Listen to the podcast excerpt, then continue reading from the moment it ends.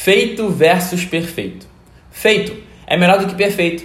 Isso não implica em fazer as coisas de qualquer jeito, mas sim em usar o máximo de recursos que estão agora ao seu dispor para realizar algo e deixar para um segundo momento que ainda não está no seu alcance. Não existe o iPhone perfeito. A cada ano, a Apple lança uma versão melhor.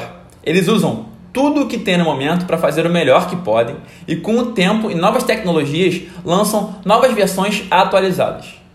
Já pensou se desde o iPhone 1 o Steve Jobs estivesse esperando a biometria? O que quer que esteja pensando em jogar no mundo, faça isso logo, da melhor maneira possível, com os recursos que tem no momento. Colete feedbacks e aprimore diante do que aprendeu. Ah, mas eu não tenho experiência. Claro que não. Experiência só vem com a prática. Então, bota a cara no mundo e evolui com o tempo. Outro duelo interessante, além do feito versus perfeito, é o mais versus e. Enquanto mais implica em um problema, e implica em aceitar as coisas como elas são para que algo possa ser feito para melhorar. Aceitar as coisas nada tem a ver com ser passivo, mas sim em trazer presença para o problema e finalmente poder atuar.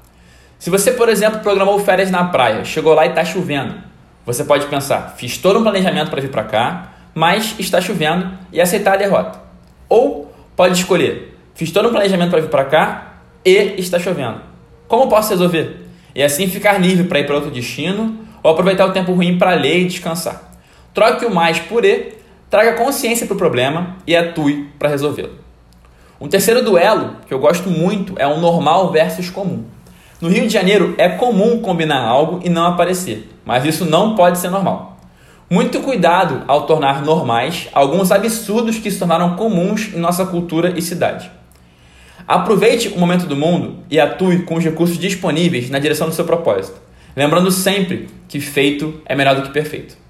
No caminho, se problemas aparecerem, não use um mais, mas sim um e, trazendo consciência para o obstáculo e agindo. Entenda que não ter um propósito superior se tornou comum no mundo em que vivemos, mas isso nunca pode ser normal para você. Muito boa sorte no caminho e conte comigo. Hoje sempre, vivendo de propósito.